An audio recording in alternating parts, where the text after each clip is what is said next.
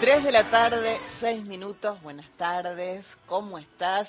Esto es Gente de a pie, el programa de Mario Weinfeld en duplex por AM870 por Nacional Folclórica FM 98.7. Allí nos estás escuchando desde todo el país. Ya mismo te digo que podés comunicarte con este grupo al 11 3870 7485. Ese es nuestro WhatsApp. Allí tu mensaje por escrito, si no tu voz.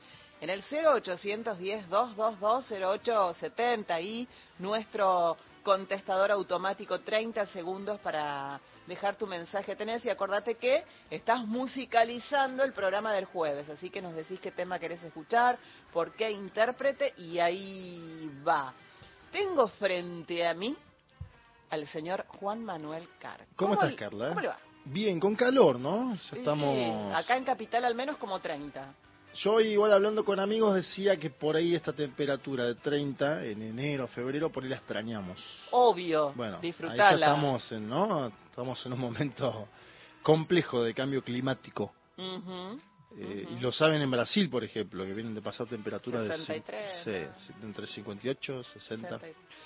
vamos a tener, como venimos haciendo, Carla, hace varias semanas, invitados e invitadas en piso para interpretar lo que está pasando. Eh, también alguna telefónica. Em, vamos, vamos por ahí hoy, me parece que hay ya novedades en términos políticos. Que, que bueno, que vamos a ir trabajando en el programa para dar cuenta de la Argentina que viene a partir del 10 de diciembre con la asunción de Javier Gerardo Milei. Uno todavía le cuesta decirlo, ¿no? Pero Javier Gerardo Milei es presidente electo hace una semana y monedas. Así que de todo eso vamos a trabajar hoy. Bien. Te recuerdo que estamos en Twitter, gente de a pie AM, podcast, puedes escuchar nuevamente en, Spotify, gente de a pie y todas las notas, la editorial, las editoriales, radionacional.com.ar. Estamos en condiciones ya de, volver a la mesa, nunca nos fuimos de la mesa, de arrancar, tenés ya tu invitada aquí a mi lado. Claro, claro, claro. Vamos a hablar con eh, Magdalena Chirón socióloga, especialista en comunicación eh, política, coordinadora de Disputar. ¿Cómo estás, Magdalena? Hola, ¿cómo andan? Bien, eh, gracias por venir. Bueno, como mencionaba antes en, la venta, estamos trayendo voces para interpretar lo que pasó y lo que pasará. Nos, nos interesaba también eh, conversar con vos el tema de la comunicación política, de la campaña, de lo que se puede venir más adelante con el gobierno de Milei, que todavía aparece como una incógnita en varios casilleros, entre ellos la definición ministerial, ¿no? Todavía no conocemos el gabinete del propio Milei, que tiene más bajas que gente que se subió, al menos en esta, en esta semana y monedas. Pero quiero empezar por una nota que escribiste en página 12 días atrás, donde te pones a desgranar al votante de Milei y sobre todo también a las críticas que, que, que que hubo hacia eh, los votantes de mi ley desde el progresismo por ahí, ¿no? Vos decís textual, me interesó eso. No es verdad que quienes votaron a mi ley no conocen sus propuestas y sus opiniones políticas. Las lecturas paternalistas de la política progresista que cree que la gente y sobre todo los sectores populares votaron sin saber están plagadas de prejuicios ideológicos y de clase que no se condicen con ningún dato. Si querés empezamos por ahí. Eh, ¿Qué pensás que votaron los que eligieron a Milei presidente de la Argentina? Eh, creo que hay un montón de factores que, explican la, eh, la, gente por qué votó a Milei. Es difícil encontrar uno solo. Sí creo, nosotros, por ejemplo, estuvimos haciendo estudios todo el año y cerca de Balotage eh, mantuvimos esa, hicimos varios estudios y efectivamente lo que nos encontrábamos es que la mayoría de las personas sabían las propuestas de Milei. No es, ni siquiera era ante en los grupos focales es uno presenta un estímulo y dice, bueno, ni siquiera ante eso, salía espontáneamente que mi ley quería privatizar la salud, la educación, salía espontáneamente el rechazo a eh, la venta de armas, salía espontáneamente el rechazo a la venta de órganos. Sin embargo, eso en muchas personas no era suficiente para eh, cambiar su voto, eh, por un lado, o para dejar de votar a mi ley, o incluso todavía más difícil para votar a masa. Y ahí, para mí, hay como, ahí yo como ordenaba por ahí en tres factores que me parecía que podían explicar eh, la votación a mi ley. Por un lado está más el sector que tiene esperanza en mi ley, que por ahí ese sí lo vimos más, o lo, lo, veníamos viendo antes, pero lo analizamos más en las pasos, de una, sobre todo jóvenes varones, ¿no? Pero se fue profundizando y extendiendo, que tiene una, una esperanza de un cambio en mi ley. Después un sector que está muy enojado. Eh, a nosotros nos pasó en un grupo focal una, una piba de 18 años eh, que, explícitamente dijo por todas estas cosas que prefería que gane masa, pero que no estaba dispuesto a votarlo. Y ante la repregunta dijo textual que era como eh, perdonar a tu golpeador y eso la disparó a explicarla, eh, a, contar una situación de violencia doméstica que había vivido la madre en la casa y que ella había tenido que ayudar, etcétera. O sea, después, bueno, investigando encontramos que tenía que ver con, una, con un meme que ellos usan, etcétera. Pero bueno, esa idea y ese nivel de enojo me parece que no, no lo terminamos de, dimensionar. Y por último, que esto es lo que por ahí a mí más me... No, no sé si me asusta, pero me llama, creo que hay que anotar más, porque lo otro creo que lo tenemos más más hablado y más estudiado, el nivel de, apatía o de indiferencia con, bueno, sí, por ahí, hace, por ahí hace esto, por ahí no, pero no me importa, yo quiero que pasen las elecciones, quiero seguir con mi vida. Eh, a nosotros nos llamaba mucho la atención el contraste de, eh, a nosotros se nos estaba jugando la vida en esta elección, o sea, realmente pusimos en, plebiscitamos, después hay que ver si efectivamente la gente eh, votó ese plebiscito, ¿no? Pero plebiscitamos la democracia, los derechos humanos más básicos, realmente se nos jugó todo, incluso para parte, para ellos también, y a una parte de la población, no quiero decir mayoritaria porque habría que ver, pero una parte importante de la población eh, no le importó. Simplemente le parecimos, sé por decirlo coloquialmente, unos pesados y quería que, que termine la elección y seguir con su vida.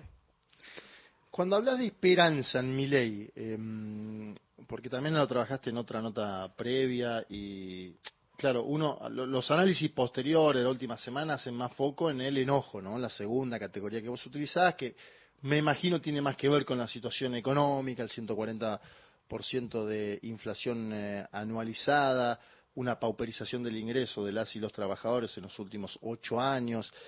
Pero cuando enfocas a la esperanza, que aparecía también algo del, carisma de, de Milei, el verlo como un outsider, eh, esto del cuestionamiento a la política, a la casta, ¿qué es lo que, qué es lo que aparecía, que, que puede explicar una parte del segmento si querés, más de núcleo duro de mi ley.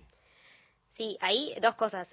El enojo también, aparte de la economía, le sumó que salía reiteradamente una y otra vez eh, la fiesta de olivos. Eso fue como un punto de inflexión en donde todo, todo el mundo tenía un familiar que no podía velar y el presidente estaba en una fiesta y ahí creo que se digamos, hay una ruptura más profunda que simplemente eh, la cuestión económica. Hoy hizo una autocrítica, Alberto, en la nota con María O'Donnell en Urbana Play a la mañana sobre la, fiesta de olivos, mucho más eh, pronunciada que aquella que hizo en las elecciones 2021. Está buena, un, poco tarde por ahí, pero... Sí, bueno, claro. Eh, no, lo de la esperanza, de alguna manera, miréis que esto es algo que comparten varios de los eh, líderes de extrema, líderes y lideresas de extrema derecha a nivel internacional, que volvió a plantear un horizonte de transformación, una crítica profunda al status quo, un horizonte, de hecho, es el que hablaba acá de, libertad en Argentina, el que frente a una, sobre todo a mí me, eh, veo, yo veía un estudio de, mm, ¿cómo se llama esto? Que pasaron de poliarquía, que tenía como el desgranado ¿no? de los votos en el balotaje. Y más o menos todo estaba parejo, estaba un poquito más arriba las mujeres, un poquito más abajo en, los varones, perdón, al revés. Y pero particularmente los jóvenes varones, eh, era 80% de voto a mi ley, 20% eh, por ciento, eh, de voto a masa. Era realmente el único lugar que era una diferencia muy zarpada. Y yo creo que hay una mezcla de un montón de factores. Por un lado, esto efectivamente eh, en general una juventud que está en una situación precaria, eh, económica, eh, que no puede proyectar su futuro eh, y en donde de vuelta, de vuelta hay alguien que le dice, che, tenés razón, hay que cambiar las cosas, rompamos todo y empatiza con eso. Y después también una politización de un sector de los varones en reacción al feminismo que incluye muchos factores, pero entre ellos, por ejemplo, la, noción de que eh, hay un privilegio eh, que, que, tienen las mujeres y las minorías, que no, no hay una percepción de que ellos perdieron un privilegio, sino que hay un privilegio que tienen los otros, que, eh, las otras, que explica básicamente por qué ellos están mal, que no solo eso, sino que los, la sociedad los silencia, los invita a callarse. Hay un, un ejemplo que para mí está, está bueno para entender eso, que es, eh, yankee igual, eh, que trabajaba autora de eh, Wendy Brown, que es un chabón de Google, que no por el nombre ahora, creo que era James Dean, algo así, un chabón de Google que eh, trabajaba en ingeniería de sistema y en un momento lo, obligaban a contratar 50-50 y en un momento el chabón mandó un memo y dice, che, esto es imposible, hay un montón de gente con un montón de chabones, obviamente no he dicho así, no he dicho yankee, pero un montón de chabones con excelente currículum que yo no puedo contratar y estoy contratando a mujeres que están sobrecalificadas porque no tiene que ver con eh, lo que sucede en el mundo de la eh, ingeniería. A lo que Google le responde diciéndole, eh, por sus estás despedido. Y el chabón hace de esto una causa eh, nacional, diciendo, pero miren esto, o sea, efectivamente cualquiera puede ver, anda a pisar la facultad de ingeniería, y a mí no solo eh, me critican por decirlo, sino que me echan, me silencian, y eso es algo que acá también se retomó bastante. De hecho, eh, los libertarios usaron mucho esta idea del no nos callamos más, que nos robaron a las feministas.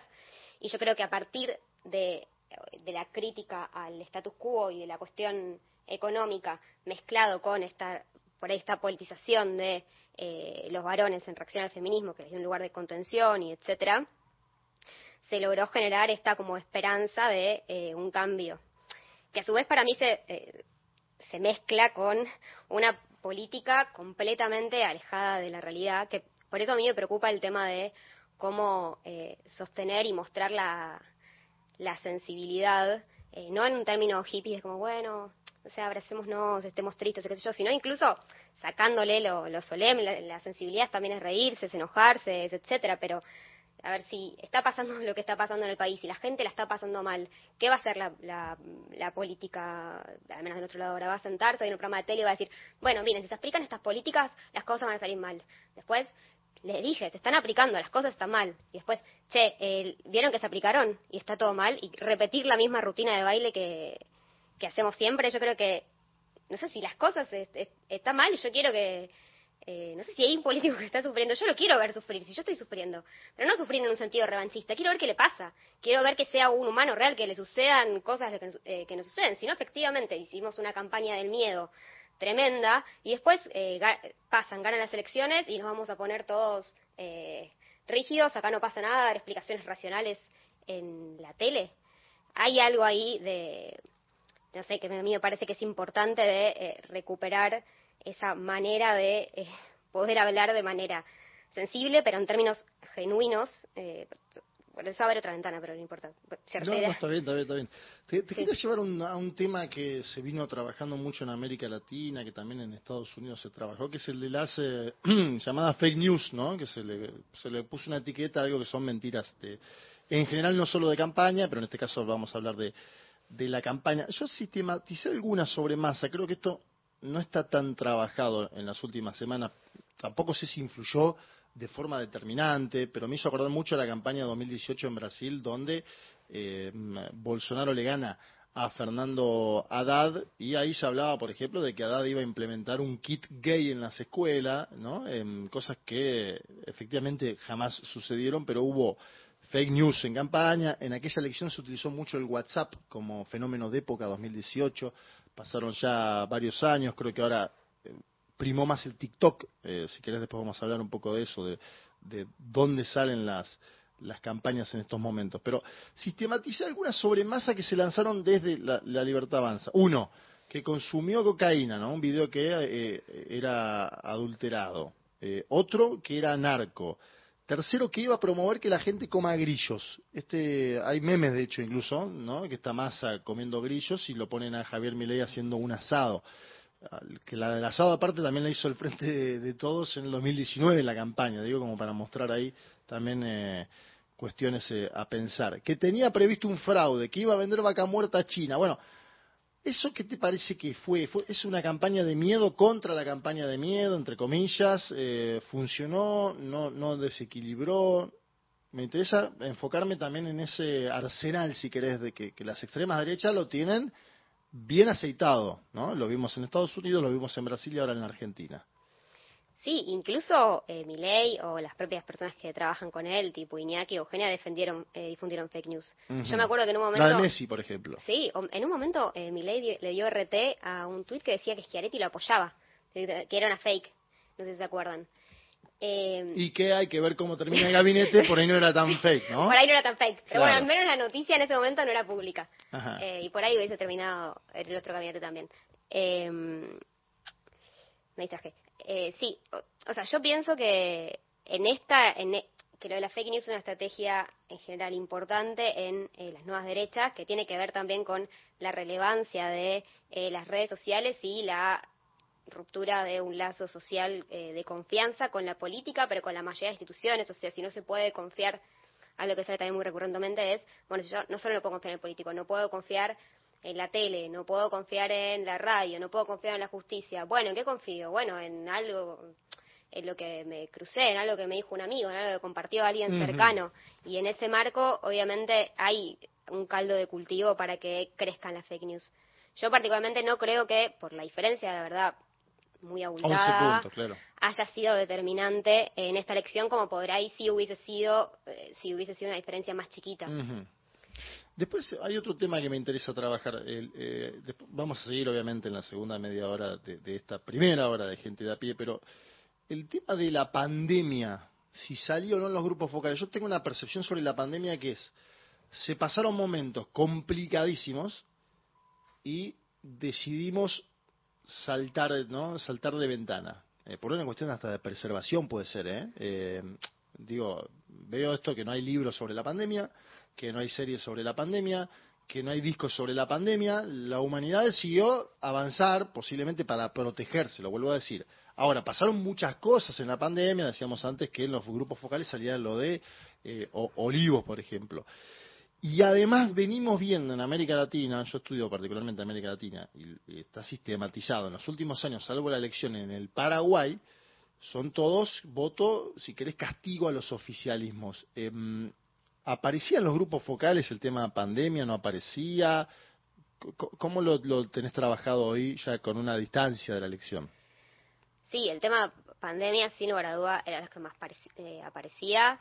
Eh, en general, siempre aparecía en, los lugares, las cosas que nosotros vimos, vinculado a eh, la fiesta de olivos, como para mí fue un momento central, obviamente, de ruptura con, con la política, pero después, aparte, más allá de eso, creo que la pandemia no solo nos encerró, nos aisló, eh, hizo, eh, todavía hizo un boom mayor de las redes sociales, que eran los niños que nos conectaban, y ni hablar de que no sabemos cuáles son los algoritmos que eh, definen esas conexiones que, teníamos.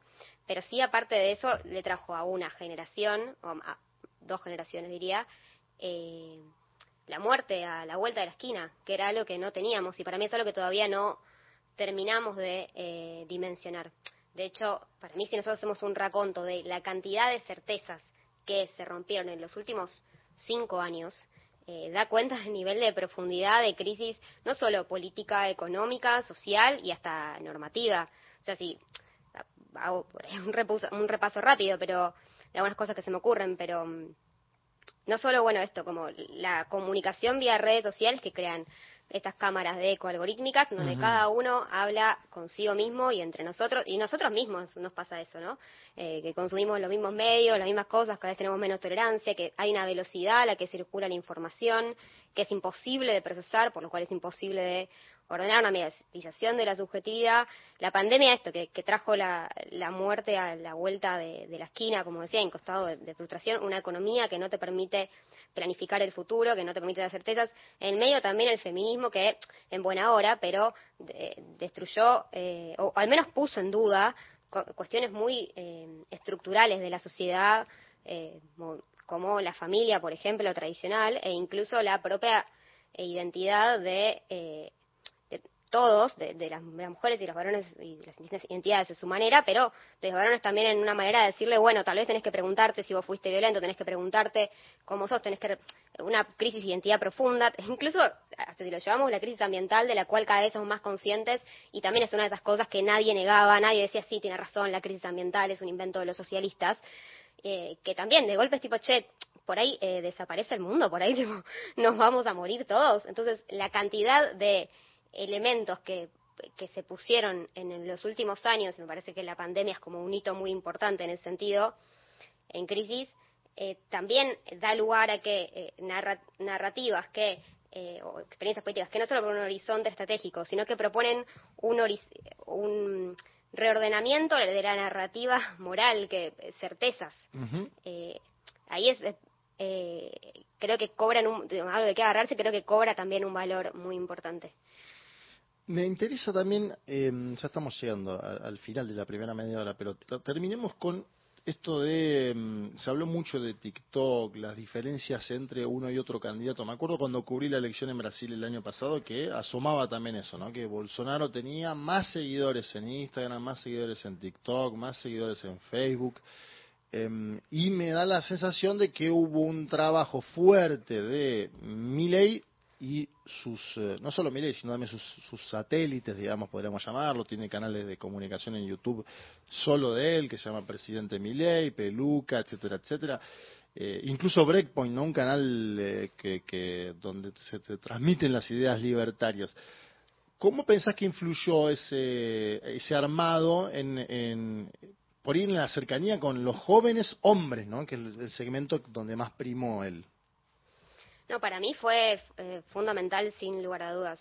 Eh, no solo, eh, incluso hasta me parece que es parte identitaria, de o sea, es como el huevo y la gallina, es algo que pudieron aprovechar, pero al mismo tiempo es de donde surgen y algo que los constituye como quienes son. Pero me parece que sin lugar a dudas, mi ley y la ultraderecha logró entender que había en las redes sociales un sujeto político dispuesto a participar, dispuesto a opinar, dispuesto a involucrarse, en tanto y cuanto, y esto me parece importante, haya algo a que, eh, a que invitarlo, a que involucrarlo, porque yo sí creo que eh, sería un error hacer un balance de que eh, la campaña de Milei funcionó, no digo que, nadie esté diciendo eso, ¿eh? pero que pero a veces las consultoras políticas un poco tratan de vender eso, funcionó por el TikTok o por los memes y entonces nosotros intentar copiarlos, vacío de contenido, medio pareciendo el meme del señor Burns, eh, y creo que ahí nos equivocaríamos, que lo que, hay que, lo que le funcionó fue eso, en tanto le funcionó ser genuino. La política, y la estrategia política también. Sí, y el ser genuino.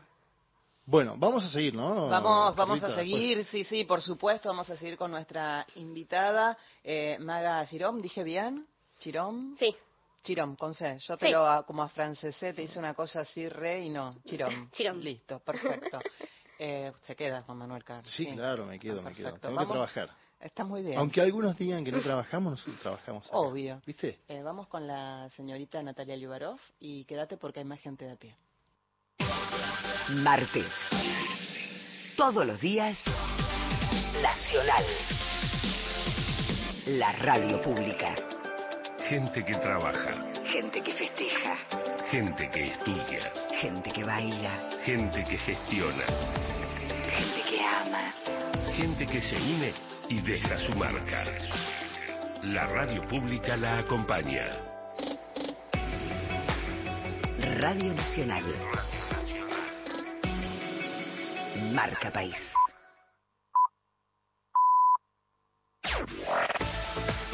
Nacional Noticias. El país en una sola radio.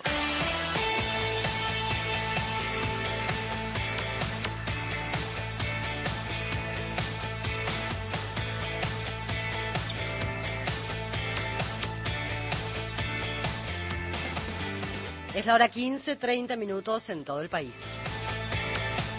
Javier Milei confirmó al nuevo secretario de Energía, se trata de Eduardo Rodríguez Chirilo, que asumirá el 10 de diciembre. La secretaría que tendrá a su cargo estará bajo la órbita del Ministerio de Infraestructura, al mando de Guillermo Ferraro. De esta manera se confirmó el anuncio que había realizado la semana pasada Ferraro, que también tendrá bajo su tutela las secretarías de Transporte, Obras Públicas, Minería y Comunicaciones. El nuevo secretario fue consultor y asesor del expresidente Carlos Menem en materia energética. En Salta, los fines de semana son los días que más denuncias se hacen por violencia de género. El Observatorio de Violencia contra las Mujeres de Salta presentó el último informe en base a registros oficiales de 2022 y 2023 que da cuenta que los fines de semana se producen la mayor cantidad de pedidos de ayuda al sistema de emergencias 911. Sin embargo, ni las comisarías ni la Secretaría de Derechos Humanos cuentan con asistencia a las víctimas durante esos días. Así lo informó una de las directoras del observatorio, Ana Pérez de Clerc. Estuvo presente el ministro de Derechos Humanos, del Mm. cual depende la Secretaría de Mujeres, y tomaban nota de este dato. La Secretaría nos confirmó que están trabajando eh, en un equipo y una línea que trabaje los fines de semana, pero bueno, todavía es algo que no se concretó y realmente también hablando a veces con el personal policial, no solamente la 911, sino las comisarías tienen que responder a cuestiones que no son propias de sus funciones, ¿no? En esos días, en esos horarios. Y hoy por hoy tenemos la línea 144 a nivel nacional, típica de violencia, pero bueno, no sabemos si el nuevo gobierno la va a sostener y, y entonces es más preocupante aún. Nora Figueroa, Radio Nacional Salta, Macacha Güemes. Datos del tiempo. En Salta la temperatura es de 33 grados, humedad 39%, el cielo está despejado. Aquí en Buenos Aires 30 grados una décima, humedad 58%, cielo despejado. Informó la radio pública en todo el país. Más info en radionacional.com.ar. Tu verdad, tu identidad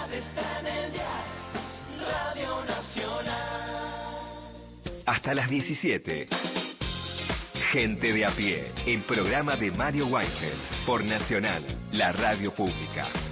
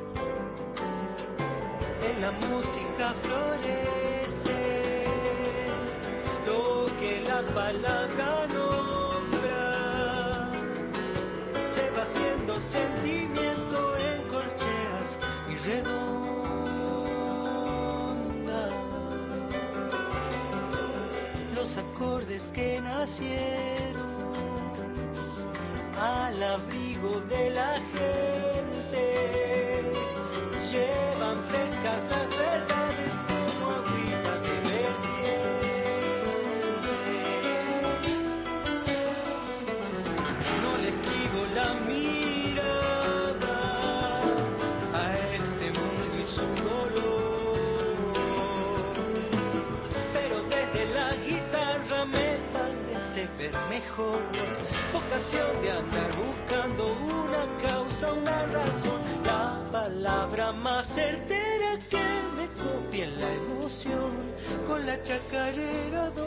Voy cantando y me voy. Y me voy.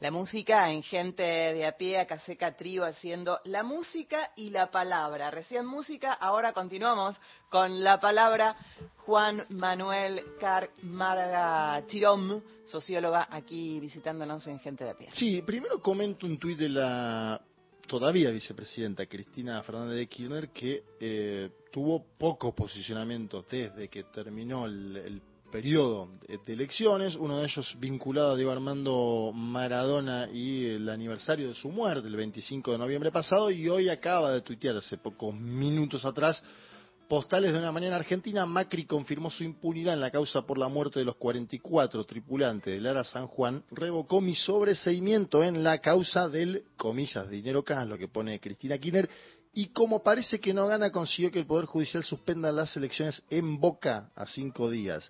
Pensar que en Argentina todavía hay quienes hablan de la independencia del Poder Judicial y no se les cae la cara, mamita, pone Cristina, en, eh, bueno, lo que se conocía como Twitter y hoy es ex, ¿no? Em, que propiedad de Elon Musk. Volvemos entonces a hablar con eh, Magdalena Chirón, que es socióloga, que es especialista en comunicación política y además eh, coordinadora de Disputar. Hablábamos un poco fuera del aire de las cuestiones que aparecían. Claro, mi ley generaba, contaba Maga, en algún segmento esperanza, em, pero también aparecían algunos temores ¿no? sobre mi ley. Como aparecen temores sobre cualquier candidato, me imagino, porque eh, se miden, ¿no? Y posiblemente también aparecían temores sobre Massa. De hecho, la Libertad Avanza también instaló una idea de que Massa se iba a quedar eh, 20, 30 años en el cargo, ¿no? Una idea como de Massa eterno, em, se instaló eso. ¿Qué temores aparecían sobre mi ley en particular? Eh, yo creo que el principal, sobre todo las mujeres, pero igual era algo general, tenía que ver con eh, su inestabilidad emocional y con la violencia. Y eso iba desde el miedo a eh, que efectivamente eh, libere la aportación de armas y pensar que, bueno, ¿qué pasa si pasa eso? Y me pueden matar en una esquina, en una pelea de perros, hasta eh, qué pasa si no lleva, post debate, el primer debate que había sido muy enfático con lo de Israel, qué pasa si nos lleva a otra guerra, por ejemplo. Eso es algo que salió también, que nosotros nos quedamos como, sí, ¿qué pasa Claro. si esto? no se me ocurrió. Eh, Porque la aparte es la presunción, después vamos a tener otro invitado que trabaja el tema internacional, de que iba a mudar la embajada o que la mudaría, no lo sabemos porque todavía hay que ver si se hace o no, desde Tel Aviv a Jerusalén, ¿no? Lo cual solo tiene el antecedente de Donald Trump en los Estados Unidos de América, que tampoco fue del todo, que no pudo avanzar demasiado en esa línea. Sí, para mí es, es la, la sensación de es una persona que está loca, está desequilibrada y está obsesionada con este tema. Tenía, no sé si no, no encontraba como un gran análisis profundo de como, bueno, la embajada esto era como, che, y si dice vamos a la guerra, Claro. ¿qué pasa? con- Lo mismo, lo de la educación y la salud eh, aparecía como una preocupación, eh, aparecía como una preocupación. Nosotros hicimos eh, hablamos bastante con eh, sectores por ahí de barrios populares o de barrios más humildes que estaban Sí. muy enojados con el gobierno, pero que así todo eh, tenían muy en claro que en caso de que mi ley avanzara con las propuestas que decía de la salud y la educación, ellos iban a ser los principales perjudicados. Y eh, explícitamente así se decía, era, bueno, si privatiza la salud, no nos vamos a poder atender, qué va a pasar con esto, con lo otro, pero al mismo tiempo es todo tan, era todo tan abstracto y tan lejano y la realidad material estaba tan mal que nada terminaba de hacer una mella eh, profunda de manera decisoria. Y a la vez esto que decís de, lo, de los miedos que se instalan de, del otro, que, que bueno, que es fácil instalar los miedos respecto a una persona que ya es ministra de Economía, ¿no? Sí. Eh, te llevo un segundo a Milei ya como presidente electo, eh, la, cuenta esa que está funcionando con mucha eh, velocidad ¿no? en, Twitter, eh, en X, y que ya tuvo alguna equivocación, particularmente nombrando al premier británico, ¿no? David Cameron, lo mencionaban como James Cameron, bueno, equivocaciones que pueden ser usual en un equipo que mm, disputaba la presidencia, pero bueno, una cosa es disputar la presidencia y otra es el momento donde vos ya tenés que comunicar como un jefe de Estado electo, ¿no? Em, y a la vez te llevo también a una cuestión comunicacional que me interesa pensar de acá para adelante. ¿Cómo, vas, cómo pensás que va a ser la comunicación de mi ley con la ciudadanía? Se le cuestionó mucho en su momento a Cristina las eh, cadenas que hizo, se le cuestionó de un sector de la población, al presidente Alberto Fernández se le cuestionó al principio cierta twitterización, ¿no? En Alberto que los primeros meses estaba constantemente en, Twitter, algo que yo veo cierta similitud actual del presidente electo, al menos incipientemente, pero para ser benévolos con eh, Alberto, también con Cristina, enfrentaron entrevistas a comunicadores que no eran de su lugar, de su hábitat político, que pensaban otra cosa, algo que en apariencia Milei no hizo en la campaña, o al menos yo no vi entrevistas donde lo tuvieran, eh, ni te digo contra las cuerdas, pero un poquito, ¿no? Eh, preguntarle algo más. Em, y ahí me hizo acordar todo esto que estoy mencionando a la experiencia de hace poco tiempo de eh, Castillo en Perú, Pedro Castillo en Perú, un eh, maestro de un lugar eh, muy pobre del Perú que llegó al balotaje incipientemente, que se encontró frente a Keiko Fujimori y le ganó, pero que a la vez tenía algunas limitaciones para vincularse a los medios de comunicación tradicionales del Perú, que además son muy influyentes, la televisión es muy vista, bueno, hay varias entrevistas donde queda contra las cuerdas Castillo. ¿Pensás que a Milei le puede pasar algo así, que va a cuidar la comunicación de forma tal de no mostrarse vulnerable? ¿Cómo te imaginas la comunicación presidencial de Milei ahora que ya es presidente electo y que tendrá que asumir el 10 de diciembre? A ver, yo creo que todavía ellos están terminando de imaginarse qué carajo van a hacer.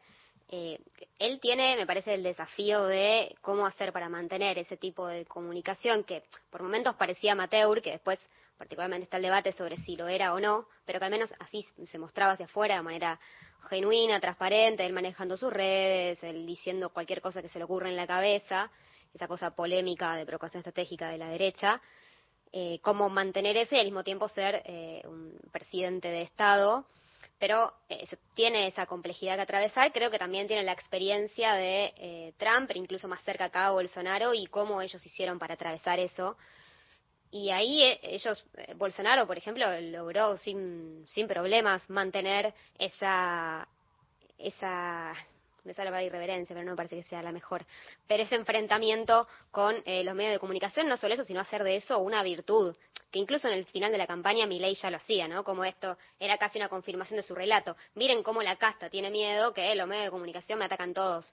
Y eso es algo que, eh, por ejemplo, Bolsonaro hizo mucho. De hecho, yo me acuerdo al final de la campaña de la última, que si bien perdió fue bastante jugado, él unos días antes incluso se seguía puteando con periodistas, eh, enfrentando de esa sí, manera. En un debate presidencial enfrentó a una periodista mujer, Vera Magaliaes, directamente, de la de cadena Globo. Eh, algo que tampoco se hizo en la Argentina, pero hubiera estado interesante que los periodistas pregunten en los debates, ¿no? no hubo esa posibilidad. Eh, creo que, no digo que hubiera sido diferente, porque ya 11 puntos nada cambia demasiado, pero si los periodistas podían preguntar en Argentina, por ahí tenías otro escenario, ¿no? en, los debates, digo. Em, vuelvo al debate porque ah, todavía no entiendo lo que pasó en el segundo debate yo, el, el último previo, no entiendo. Ese día yo vi el debate, dije, ganó más el debate, ¿no? Eh, un Massa que se lo veía más sólido, con más nitidez. Sin embargo, vino días después, antes de las elecciones acá, a esta misma mesa, Daniela Barbieri, de Pulsar, UBA, y nos dijo, che, cuidado que en los grupos focales hay un segmento grande que empatiza con mi ley. ¿Cómo es la empatía? ¿Cómo es la empatía que logra mi ley? Eh, ya hablamos de los jóvenes, pero ¿cómo es la empatía que logra mi ley en esos eh, lugares, ¿no? En, ese debate donde mucha gente lo vio perdedor y después los números dijeron, no, ese debate mi ley lo ganó. Sí, para mí, eh, yo me fui, yo ese, día terminé muy angustiada porque tenía la sensación de que no había ido mal, no entendía bien por qué, después lo empecé a procesar, eh, hicimos, bueno, después hicimos estudios y eso. ¿Vos no lo viste ganadora más ese día? No, pero para mí eh, hay algo que demuestra ese, ese debate, es un ejemplo bueno de el nivel de... Eh, de distancia que tiene muchas veces la, la política, que analiza todo en términos de argumentos de por ahí un proceso más emocional que se está dando ahora. Para mí no solo fue las debilidades de mi ley, sino principalmente la actitud agresiva y sobradora de masa. Es algo de, que es algo que nosotros vimos muy claramente después cuando lo analizamos, esa cosa de tenerlo arrinconado contra las cuerdas, por momentos se le salía una sonrisita para el costado, vieron como de, che, estoy ganando pero no quiero que se note. Y es che, me estoy, esto está todo mal, la economía está para el orto, encima estoy pensando, ¿verdad vos estás contento? Eh, y hay como una pulsión de, te voy a castigar, ¿por qué estás contento? Eh, yo creo que eh, fue peor, más que la empatía con mi ley, fue el rechazo que generó la actitud de masa de esto. Vos querés, vos querés ver si estás mal, querés ver a, si hay una persona que está encargándose de cómo vos, querés que esa persona esté compungida como vos. No querés que esté pasándola bien a punto de ganar las elecciones, eh, boxeando al que está al lado. Eso me lleva a otra pregunta. Eh, estamos encadenando todo, seguimos pensando. Digo esto para la- las y los oyentes que, que se quieran comunicar con nosotros. Les adelanto que vamos a tener una charla sobre eh, la experiencia internacional que se viene de Milei, ¿no? Milei ahora está en los Estados Unidos de América. Eh, ayer se encontró con el ex eh, presidente demócrata Bill Clinton, lo cual marca, no sé si un cambio, pero está mostrando algunos matices de su vínculo directo con eh, Donald J. Trump, también expresidente de los Estados Unidos de América. Pensaba mientras hablábamos, la ciudadanía puede aceptar un candidato amateur porque es esto, ¿no? Se va construyendo, saben que no viene de la política, entre comillas, porque ya tiene dos años de experiencia. A diferencia, creo que de Bolsonaro, de verdad que es una experiencia mucho más novedosa. Bolsonaro tenía más de 20 años en la Cámara de Diputados de Brasil cuando se candidateó. La pregunta es, ¿pensás que la ciudadanía que puede aceptar un candidato amateur está dispuesta a aceptar un presidente amateur o que le va a contar las costillas de una forma más veloz a Milei? Eh, Con esto pienso lo que antes se llamaba en comunicación política y también en análisis político la luna de miel ¿no? de los presidentes. Los famosos 90 días donde no habría cuestionamientos. Los últimos datos en América Latina y sobre todo las presidencias, pienso ahora, de Gabriel Boric en Chile, un exponente novedoso, o de Gustavo Petro en Colombia, exponente novedoso, los dos por izquierda, ¿no? Milei es por derecha, nos llevan a pensar de que eh, hay un voto eh, eh, concentrado que posiblemente sea contra eh, otros candidatos, pero que después la ciudadanía es impaciente en el pedido de soluciones. ¿Cómo ves esa dinámica que se puede abrir o no de acá en más? O si pensás que vas a ver luna, por ahí hay luna de miel y no lo sabemos, no sé. Ah, Yo creo que es difícil poder sentenciarlo, creo que depende de muchos factores, eh, que, que un poco también a veces es difícil de, de poder terminar de ver. Sí, pienso dos cosas. Uno, que efectivamente hay un nivel de intolerancia, de impaciencia, de efectivamente, si bien en el último tiempo Milei reacomodó las expectativas, él nada, nada, las virtudes que tiene de dar un discurso de que propone horizonte, que propone soluciones, qué sé yo, también tiene sus dificultades cuando uno llega al gobierno y tiene que resolver las cosas rápido o no. Entonces ahí seguro tiene un desafío que hay que ver que, bien qué pasa, pero creo que también depende de qué eh, oposición se encuentre al otro lado. Por eso yo decía antes de, bueno, si nosotros vamos a ir eh, en términos, digo, en términos de pensar la comunicación más allá de- del contenido de eso, si nosotros vamos a ir a la tele a decir, che, miren que lo que va a hacer eh, va a generar este, este problema, che, vieron que tenía razón, no sé de cosa, mientras no nos afecta nada, mientras fingimos demencia, mientras in- incluso yo estoy viendo mucho... Analizar sin empatizar, decís.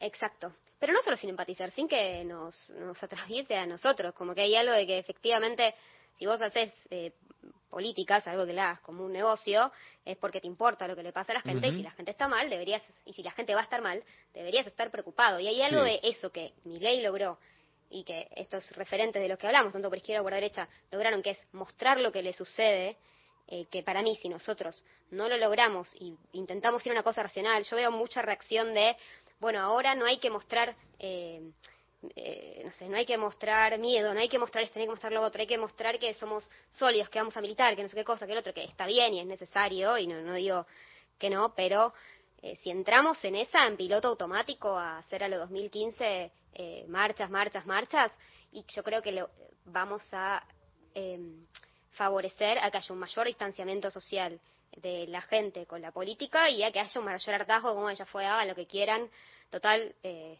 nada, me acomodo. Obviamente, si después viene una crisis profunda eh, y la gente la está pasando muy mal, bueno, ahí yo creo que es más difícil, que porque si bien hay un núcleo duro que lo banca, hay un montón de gente que, que lo votó porque pensó que iba a ser algo distinto y que iba a estar bien. Y ya vamos terminando, estamos hablando con eh, Magdalena Chirón, que amablemente vino al piso de, gente de a pie. Eh, cortitas, las, las últimas. eh, te quería preguntar esto de, la intolerancia, la impaciencia de la que hablabas, ¿no? Que es algo, un fenómeno que hasta se analiza de la salud mental en nuestros países, que tiene que ver con la pandemia de la cual hablábamos eh, antes. ¿En cuánto pensás que influye eh, esto de tener un celular y tener disponible TikTok eh, 24 por 7? Ahora hay muchos eh, elementos en los propios celulares que marcan el tiempo de pantalla y en general, digo, hablo con colegas mucho sobre este tema, nosotros estamos entre 6 y 7 horas mirando el celular, eh, por ahí en tu caso por trabajo, incluso más a veces días que tenés más pantalla. ¿En cuánto influye eso y el seguimiento del minuto a minuto de las noticias, tener pantallas como tenemos ahora acá, monitores, que nos indican cuánto está el dólar blue a cada minuto, ¿no? que acaba de terminar la cotización hace... ¿En cuánto influye toda esa intolerancia e impaciencia en la creación del clima social que hay en la Argentina? Si pensás que influye mucho, ¿no? Sí, yo creo que, que sí, que obviamente no sé si es, creo que es importante. Para mí por dos motivos. Uno, porque efectivamente las redes sociales generan, esto que se habló varias veces, pero una cámara de eco algorítmica en donde cada persona ve eh, solamente cosas que refuerzan sus opiniones. Se, eh, nos desacostumbramos a cruzarnos con opiniones diferentes y- si nos cruzamos es en, en, en plan de que alguien lo compartió puteando, digamos, ¿no? Porque O como nos aparezca- irónico. Claro, no porque nos aparezca eh, naturalmente. Eh, y eso reafirma nuestras, nuestras identidades, nuestras creencias. Eso aparte se traslada a los medios de comunicación. Eh, hay algunas teorías que dicen eh, los medios de comunicación, como empiezan a necesitar también de las redes sociales y la gente empieza a se acostumbra a consumir de esa manera, también se empiezan a polarizar cada vez más porque no tiene ganas de- alguien en un medio de comunicación de escuchar algo que no le gusta, le pone mal humor, cambia de canal. Si, eh, lo mismo, el- el- las aplicaciones funcionan así porque si a vos te, a- te aparece algo que te pone de mal humor, salís de la aplicación, me voy a otra aplicación. Entonces es hasta incluso una lógica de mercado. Entonces creo que por un lado tiene que ver con eso y, y- y eso implica incluso posibilita que se rompa el espiral del silencio en donde por ahí antes había algunas ideas que uno se sentía minoritario y bueno, no las decía porque iba a ser juzgado. Ahora vos podés decir lo que sea y por ahí vas a sentirte mayoritario en tu burbuja. Cualquiera tiene por- megáfono, diríamos, hoy. Sí, no solo cualquiera tiene megáfono, sino cualquiera se siente mayoría en donde está.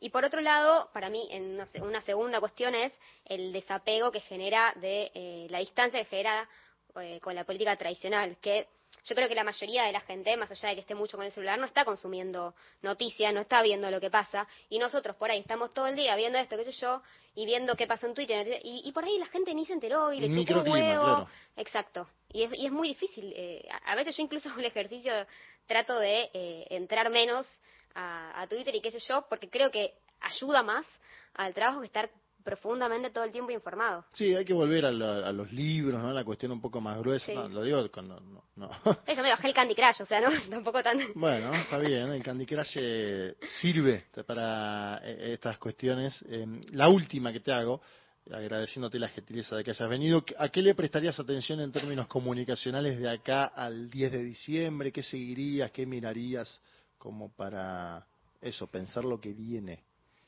Y bueno, por un lado, esto que decía de evitar ser, eh, de evitar emitir mensajes a modo racional, teníamos razón, eh, ya van a ver, e incluso vi algunos en plan goce de cómo los van a hacer.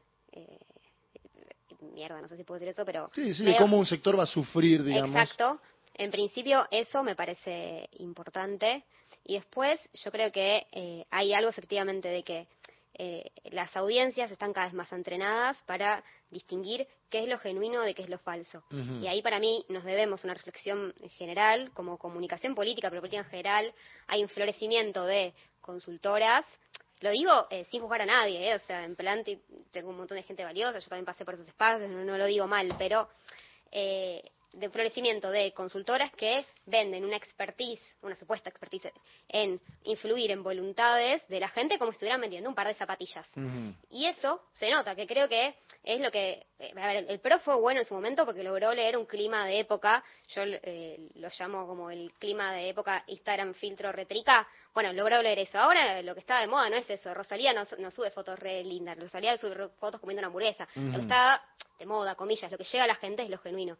Entonces, esa idea de las, consultor- de las consultoras políticas que trabajan para, para cualquiera por igual y la idea de tratar de pensar que el- lo que importa es el formato, si lo haces tipo memo, si lo haces tipo TikTok, en vez de discutir el contenido y mostrar lo que realmente sos y jugar en el buen palabra con lo que realmente sos, creo que es algo a, tener en cuenta, a prestarle atención eh, para, lo que se viene. Magdalena Chirón, socióloga especialista en comunicación política, coordinadora de Disputar, gracias por venir al piso de Gente de a pie. Seguramente estaremos hablando. Me da la sensación de que van a ser cuatro años donde ¿no? Eh, alguien que sabe de comunicación política va a tener un lugar para poder eh, eh, hablar y explayarse. Digo, es una experiencia que creo en la Argentina va a ser en ese plano bastante peculiar. Bueno, muchísimas gracias a ustedes. Seguimos en Gente a Pie. Juan Manuel, ¿te quedás?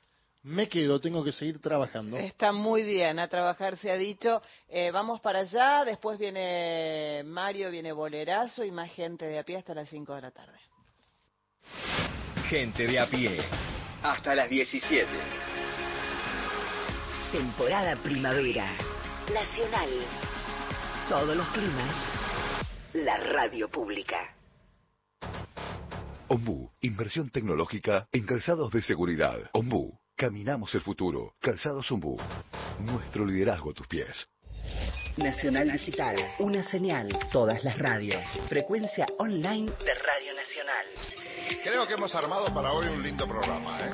Diego Eterno. Un espacio sin tiempo, donde el ayer y el mañana encuentran la forma de ser parte del presente. Los discos de la música popular argentina. Una nueva entrevista federal. Encontrá los contenidos que forman parte de las emisoras de la radio pública. Mi nombre es Gillespie y les doy la bienvenida. Entrevistas, producciones especiales, conciertos, Bienvenidos a otro especial. material de archivo, podcast, radioteatros. Programas de todas las épocas. Lo que cabe en un lápiz. Escuchala en nacionaldigital.com.ar. Todas las radios, una sola señal. Nacional Digital. Ciencia en democracia. 40 años de historia. César Milstein recibió en 1984 el Premio Nobel de Medicina por sus investigaciones en anticuerpos monoclonales. Fue el quinto argentino en obtener el reconocimiento de la Academia Sueca de Ciencias. Por entonces vivía y trabajaba en Inglaterra. Era doctor en química por la Facultad de Ciencias Exactas y Naturales de la Universidad de Buenos Aires. César Milstein siempre promovió el acceso universal al conocimiento científico para el beneficio de toda la sociedad. La ciencia no es una opción fácil. Requiere mucha dedicación, trabajo, iniciativa y autocrítica constante. El nivel de éxito en ciencia también tiene otros componentes, entre los cuales la suerte, la intuición y el sentido común juegan un papel muy importante. Por encima de todo, el científico que se engaña a sí mismo es un personaje lamentable. Es que la ciencia es descarnada, no es ni humanista ni democrática. Somos nosotros, los científicos, quienes debiéramos ser humanistas, comprensivos, permeables y abiertos a la sociedad en que vivimos, tolerantes y sobre todo honestos con la sociedad y con nosotros mismos. Ciencia Argentina en 40 años de democracia. Una producción de Radio Nacional. Encontrá los podcasts de la radio en nuestra web, radionacional.com.ar. 144, la línea gratuita de contención, información y asesoramiento para mujeres en situación de violencia en sus diferentes formas. 144, en todo el país, los 365 días del año. Un programa con agenda propia. Gente de a pie. El programa de Mario Weinfeld.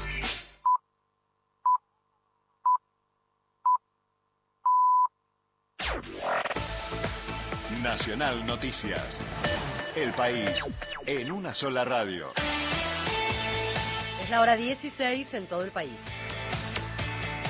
La defensa de familiares de Lara San Juan cuestionó duramente el fallo a favor de Mauricio Macri. A través de un comunicado, la abogada Valeria Carrera sostuvo que el fallo ratifica que fueron seguidos, fotografiados y catalogada su información personal y deja expuesta la revictimización de sus representados. Agregó que el fallo deja en evidencia que fue espionaje, pero legitimado por la justicia argentina. La diputada entrerriana Liliana Salinas dijo que este será el segundo gobierno de Mauricio Macri. La diputada provincial electa en Entre Ríos por la Libertad Avanza, Liliana Salinas, volvió a cuestionar el acuerdo entre Javier Milei y Juntos por el Cambio y aseguró que este va a ser el segundo gobierno de Mauricio Macri. La armadora de la Libertad Avanza en Entre Ríos fue la primera referente del nuevo partido en cuestionar la alianza con el derrotado Juntos por el Cambio y ahora asegura, antes incluso de asumir a su banca, que no tiene ningún político de referencia. Tras recordar el trabajo que hizo durante la campaña junto a Javier Milei desde su anterior llegada a la Cámara de Diputados, Salinas aseguró que fue muy tajante al retirar su apoyo tras el acercamiento con Macri. No estoy de acuerdo con esa alianza, hay una estructura muy débil, esa es una realidad, la hicimos ahora, es la primera vez que participamos y era lógico que hacer una alianza con Cambiemos se iba a quedar con todo nuestro trabajo, dijo Salinas. Rubén Lovera, LT14 Nacional Paraná. Deportes. La información con Agustín Domper. Gracias, Jimena. El plantel de River se entrenó de cara al duelo del próximo domingo frente a Belgrano por los cuartos de final de la Copa de la Liga. El parte médico indicó que el delantero Miguel Borja tiene un pequeño desgarro en el aductor derecho. Tránsito. Quedó media habilitada el choque, no, no, perdón, cuatro, alzada, habilitada la ruta 40 en el que siete lagos tras el choque de un camión que volcó. Se puede transitar despacio a 40 kilómetros por hora en la zona del kilómetro 2216. Por otra parte, toda la zona del puente Zárate Brazo Largo normal y muchos camiones al puerto de Rosario.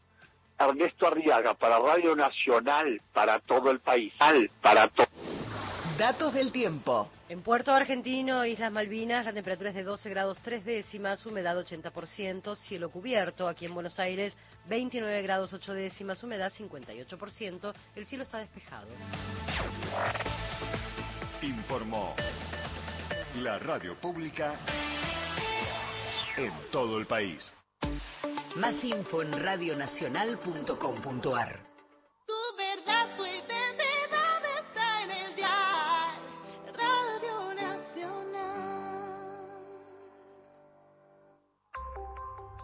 Pasó otra hora en la Argentina. Seguís con la radio pública. Nacional. A toda hora. Gente de a pie, el programa de Mario Weinfeld. ¿Cuánto empezó la grieta? Entonces, rápidamente, si vos, si uno se dedica a leer lo que lo que se publica en medios medios convencionales, en redes sociales, en charlas de quincho, uno llegaría a la conclusión de que la grieta empezó con el kirchnerismo o con toda la furia con el peronismo, digamos, con el primer peronismo, y que antes en la Argentina no había grieta. Y cuando repasamos nuestra historia, ¿cuántos próceres argentinos fueron asesinados o fusilados? ¿Cuántos argentinos murieron en el exilio? ¿Cuántos? Rosas, claro, de Farmar. Sarmiento, claro. Y, y nadie comenta tanto, porque claro, en el medio, y está bien que no se comente en cierto sentido, en el medio ocurrieron cosas, Perón pudo haber muerto en exilio. O sea, por decirlo rápidamente, Perón zafó de morir en exilio por un año y moneda. Vos decir, bueno, en el medio pasó todo lo que pasó, volvió, ganó la presidencia. Sí, señor.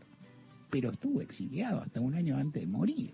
Y estuvo exiliado, el chiste de 18 años, estuvo exiliado porque no, lo- agarraron de la pestaña de, de mera casualidad. José León Suárez, los basurales. José San Martín. No, José San Martín, no hay un prócer más que genera más unanimidades en la Argentina de José San Martín. Murió exiliado, lejos exiliado, exiliado y distante, y no homenajeado, y no honrado. La grieta, entonces, ¿cuándo amaneció? ¿Cuándo no fue polarizada la historia argentina? ¿Cuándo no? ¿Cuándo el conflicto no fue uno de los ejes, un conflicto expresado incluso en términos muy virulentos, en términos de exclusión y no de integración. En términos de, hay dos países posibles, hay uno que es real, o más o menos que se le está ocurriendo, y hay otro que es deseado, y son incompatibles. No hay modo. Uno de los dos tiene que prevalecer y otro no. Continuamos con Gente de a pie. El programa de Mario Weinfeld por Nacional.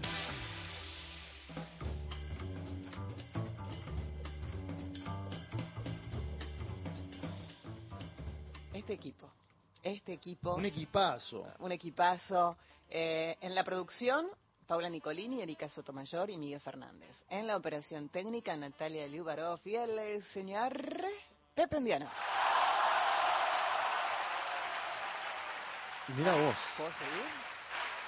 Ah, hacen como olas, Ay, hacen olas. Lo estamos viendo acá. Dale. Bueno, avísame cuando calme. Yo creo que con- 16.50 se termina. En el control Ah, central. Fuego artificio, estamos en Ah, Navidad. ¿vamos? Y Navidad. Todo, fantástico. Eh, chiquito Profili, Sí. está el señor Hernán Abella y está el señor eh, Leandro Rojas. Los tres. Los tres, completo. Columnistas, a saber, dos puntos. ¿Eso era para Leandro Rojas o para los tres? Para, para Leandro. Qué Está muy bien. Columnistas, Lorena Álvarez, Victoria De Masi, Mariana Enríquez, Miguel Fernández, Hernán Fredes, aquí presente Juan Manuel Carr. Paula, pensé que venían aplausos, por No, eso hice como un no. Vos pero metiste, no. pero no, un día no, No, no. no. Paula Nicolini, Martín Rodríguez, Beto Solas, Erika Sotomayor, Gustavo Vergara, Gerardo Villar. En la locución, siempre Mariana Fossati. No lo dije hoy al comienzo del programa, por unos días la voy a estar reemplazando.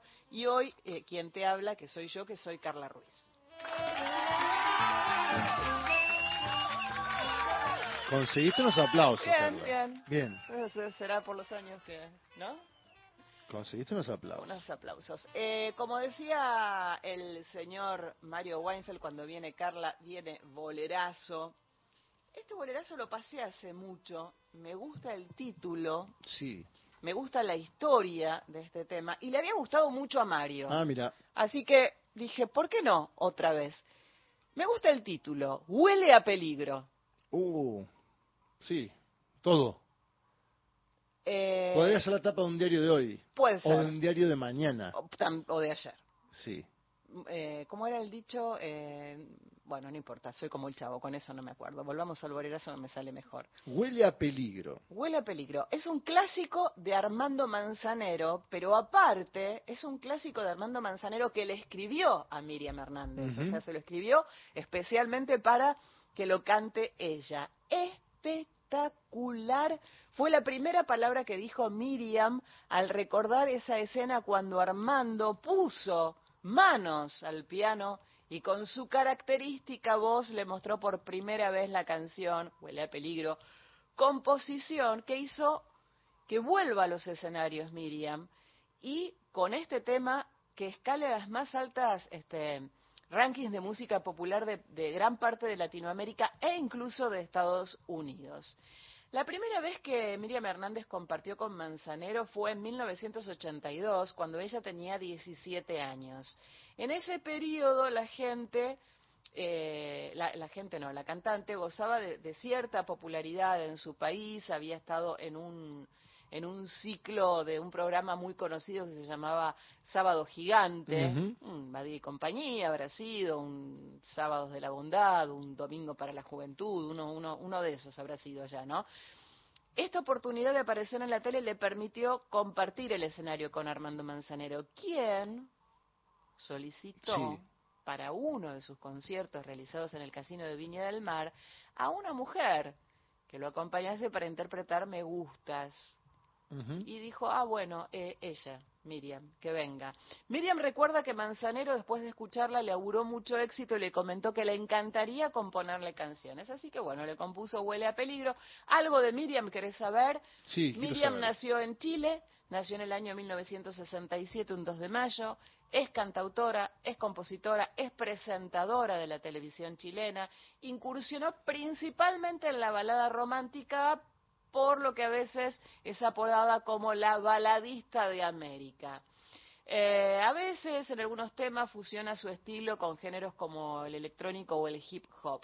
Empezó su carrera mm, hacia fines de los 80 con un álbum que se titulaba como se titula ella, Miriam Hernández. Y su sencillo fue El hombre que yo amo, alcanzó un puesto súper alto y bueno, estas cosas eh, de, los puestos de, de música que no sé ahora si está tan. Viste que antes uno escuchaba en la radio puesto, número, no sé si sigue sucediendo. No, me parece que en, eh, Spotify igual están medidos los números, los en puestos. Spotify, pero no te lo dicen, lo lees. Lo lees y nadie, claro, nadie te dice en Spotify el primero no, es. No, no, no, no ya, ya no. Bueno, ha cantado con un montón de gente interesante como eh, Marco Antonio Solís, Cristian Castro, eh, Gilberto Santa Rosa y bueno, y con quién con el señor Armando Manzanero. Tengo algo más para contarte de Miriam Hernández, pero primero... Ah, el tema, el tema. Huele a peligro.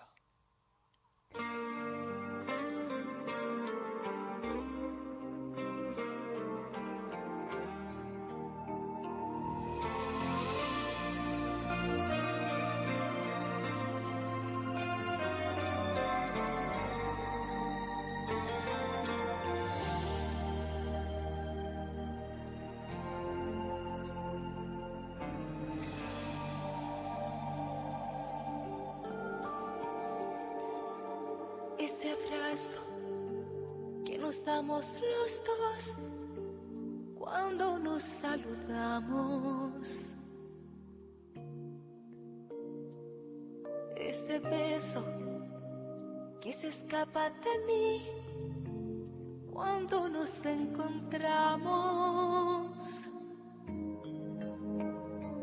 Huele a peligro.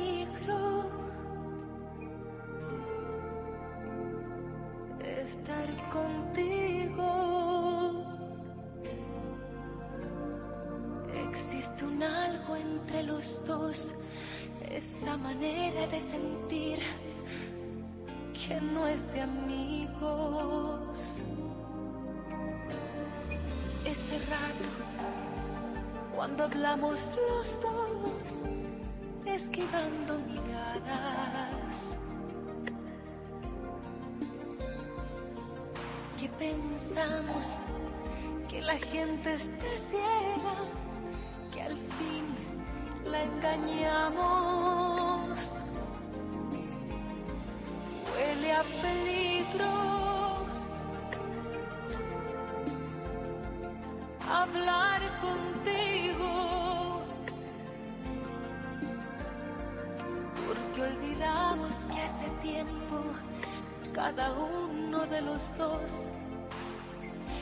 tiene un nido.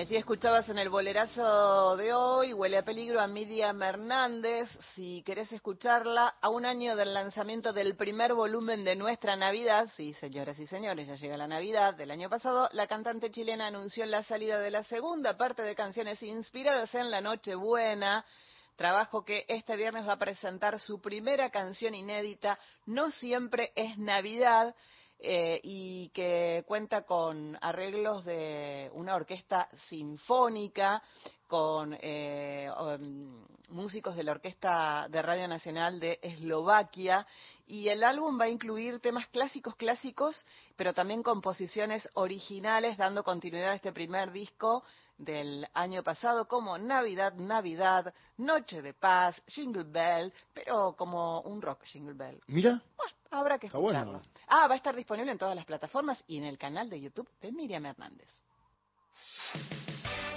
Elegís todos los días la radio pública. El mosquito que transmite el dengue se cría en recipientes que juntan agua. Para prevenirlo, elimina, da vuelta o tapa baldes, latas, botellas y neumáticos que no uses y que puedan acumular agua. Lava el bebedero de tu mascota todos los días. Destapa las canaletas, rejillas y desagües de lluvia. Rellena con arena los portamacetas. Desmaleza jardines y patios. Que el mosquito no se críe en tu casa. Evita que se reproduzca. Más información en argentina.gov.ar. Ministerio de Salud. Argentina Presidencia. Nacional Digital. Una señal. Todas las radios.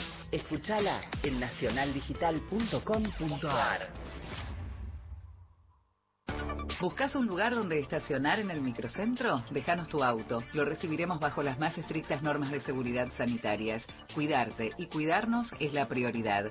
Estaciona en el garage más seguro del microcentro, Avenida Corrientes 677, a metros de la calle Florida, sobre el lado izquierdo de la avenida. La tarde se escucha en Nacional. La radio pública. Gente de a pie.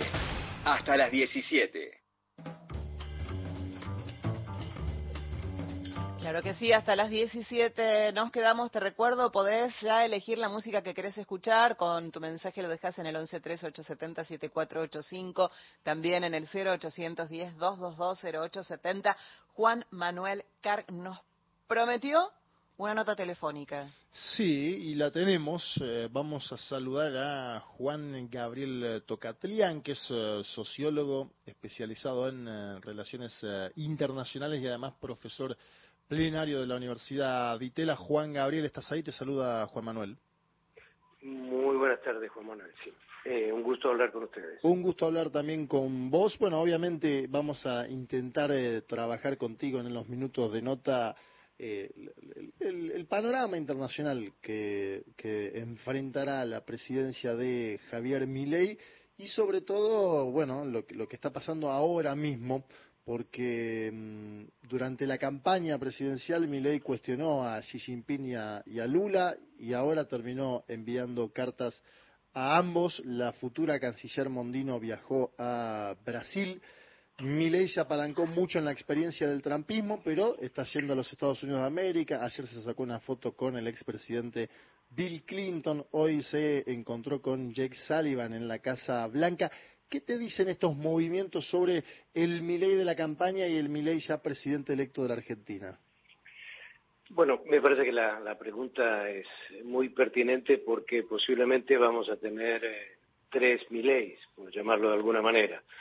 Eh, el, el de, la campaña eh, organizó sus comentarios en términos de política exterior de una manera categórica, definitiva, eh, puros, impuros, buenos, malos, eh, y lo hizo en, en, muchos en muchos temas. probablemente el, uno de los más recordados es cuando, sin hacer ningún tipo de evaluación y en medio de eh, de, un debate que había con empresarios, afirmó que la Argentina eh, bajo su gestión no, no entraría a BRICS. BRICS había invitado a, la Argentina a vincularse y esa es una decisión que va a entrar en plena vigencia o no el primero de enero del 2024.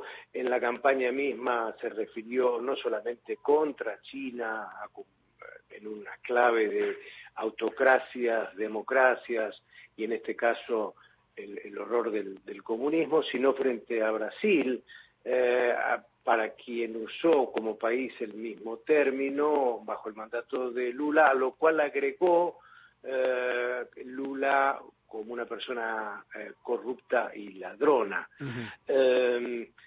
Sus voceros más próximos eh, em, demostraron una actitud de descrédito total frente al multilateralismo, particularmente en el marco de Naciones Unidas contra la Agenda 2030, eh, insistiendo en que los propósitos de justicia social de Naciones Unidas eran en realidad la legitimación de la injusticia social, algo que usaba también mi ley en el lenguaje interno.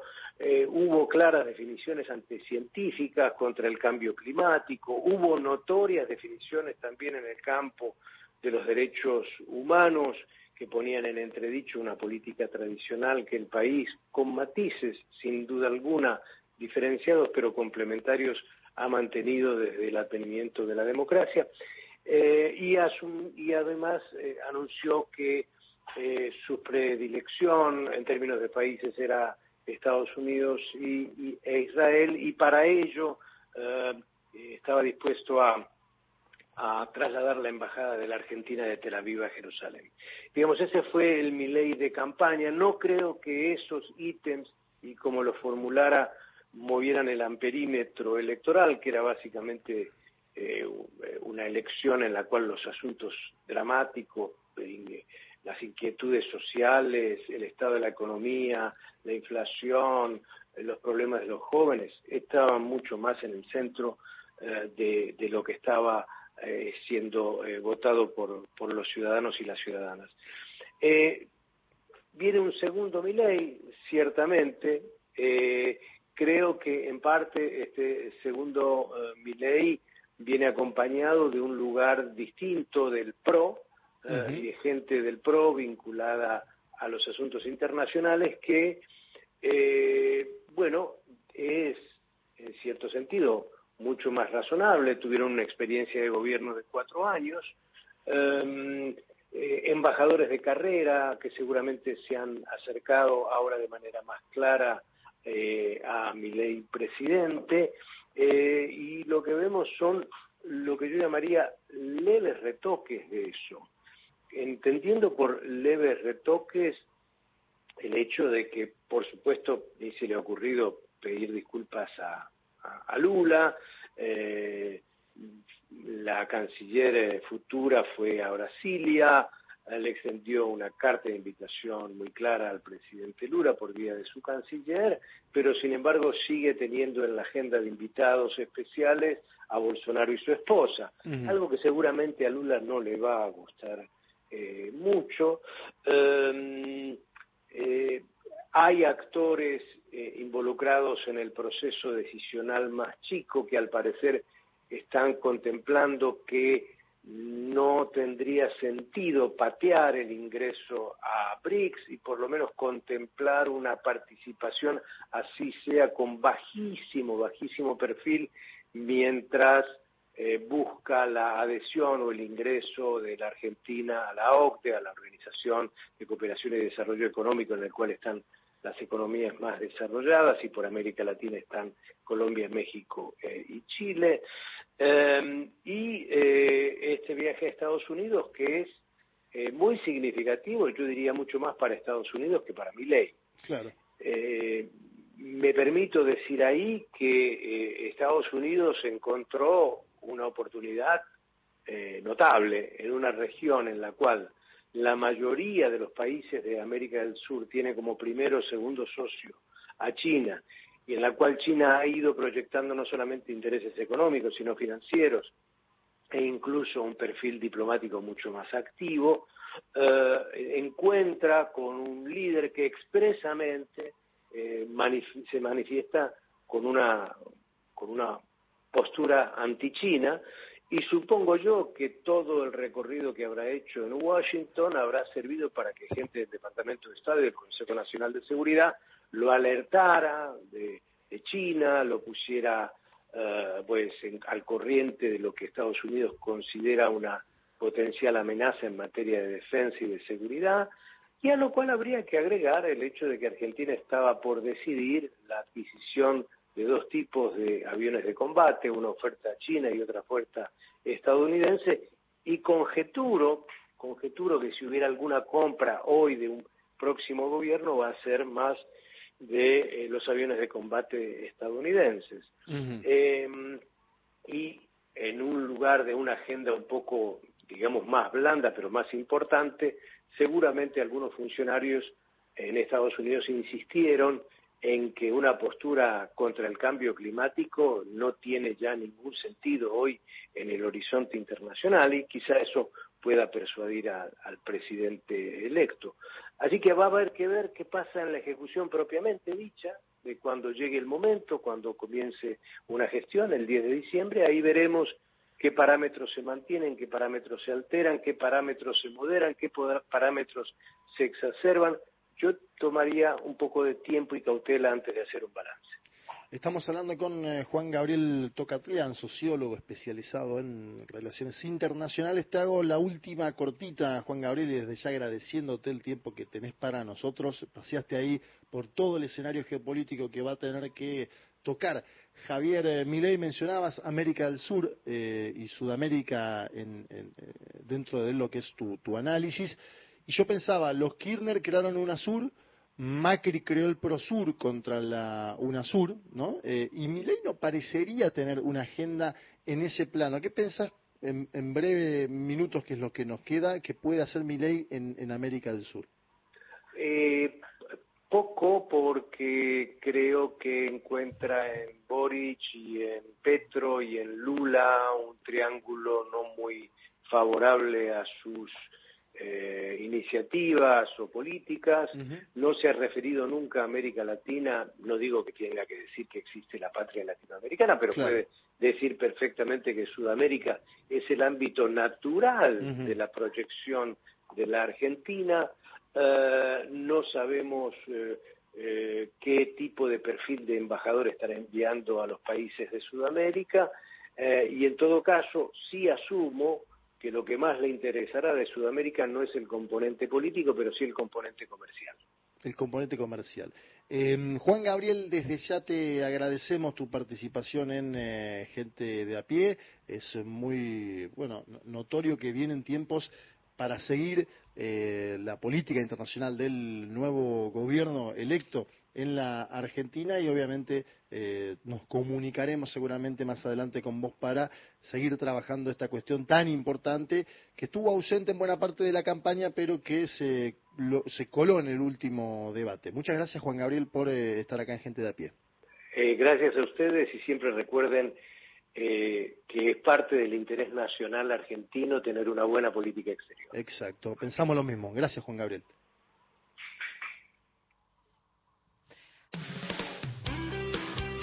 En las tardes de la radio pública, Gente de a pie.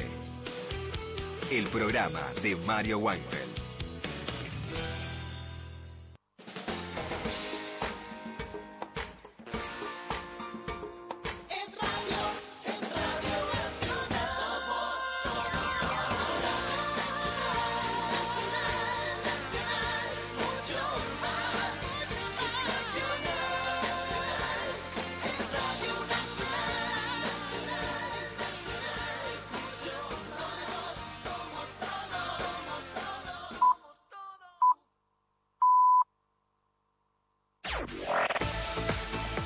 Nacional Noticias.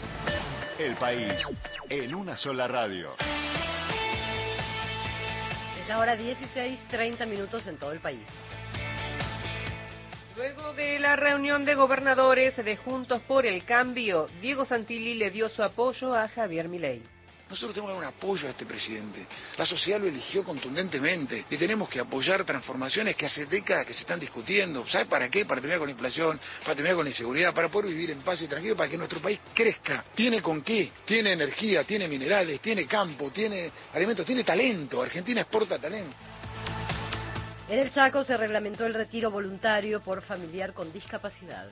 El gobierno de Chaco reglamentó el retiro voluntario móvil por familiar con discapacidad. Al respecto dio detalles el presidente del Instituto Provincial para la Inclusión de las Personas con Discapacidad, José Lorenzo. Esto dijo. Que una persona que quiere iniciar el trámite, primero debe presentar la documentación en la jurisdicción donde trabaja. La Oficina de Recursos Humanos debe autorizar, digamos, la presentación. Una vez, digamos, que tenga toda esa información, tiene que venir a la Dirección General de Recursos Humanos, constata toda esa documentación y tiene que venir al Instituto Provincial, donde el Instituto Provincial es el que, en cierto modo, a través de sus órganos técnicos, va a determinar si esta persona encuadra o no dentro de la posibilidad de retirar. Es importante aclarar que la ley es para personas que tengan a su cargo personas con discapacidad multiimpedida, o sea, no es para todas las familias que tienen una persona con discapacidad a cargo.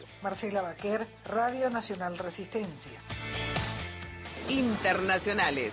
La ONU pide ampliar la entrada de ayuda a la franja de Gaza. El Programa Mundial de Alimentos, dependiente del organismo, afirmó que la entrada de la ayuda humanitaria, gracias al alto al fuego en la franja de Gaza, es una ventana de alivio para miles de personas. Aunque advirtió que ese flujo de asistencia debe ser aún mayor y sostenerse en el tiempo, ya que seis días no bastan para proporcionar toda la asistencia.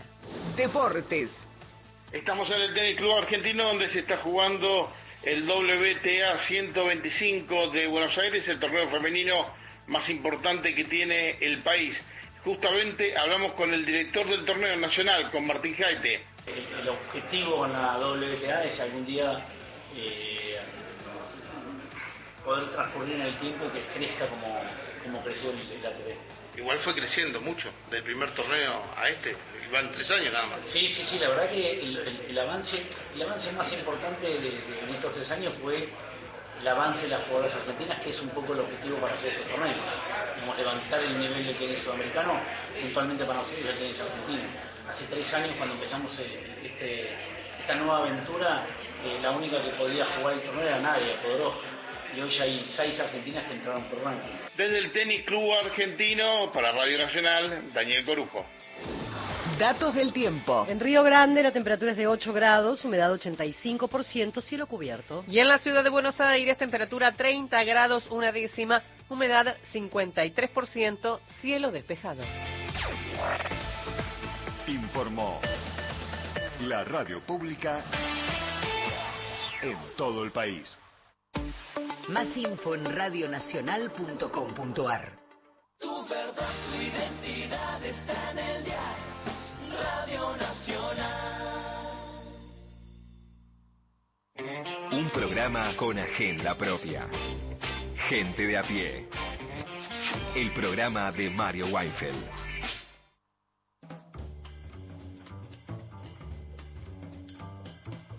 Pero mira que si hay alguien que viaja, que viaje, viaja, bueno, también escribe. Es Mariana Enríquez. ¿Dónde anda? Viaja a presentar eh, libros también, ¿no? Y sí, claro. Ah, Viaja por trabajo. Viaja por Viste trabajo. que hay otros que viajan eh, por, por ocio placer. y placer. Pero a ella también le da placer. Y seguro, olvídate. Disfruta de viajar. Sí, y pero- de escribir. Y nosotros disfrutamos Vamos a ir a México, con entonces. lo que ella escribe. Vamos a ir a México. Bueno, te sigo, dale. Con Mariana vamos a ir a México. Nos vamos. Hola oyentes, hola compañeros.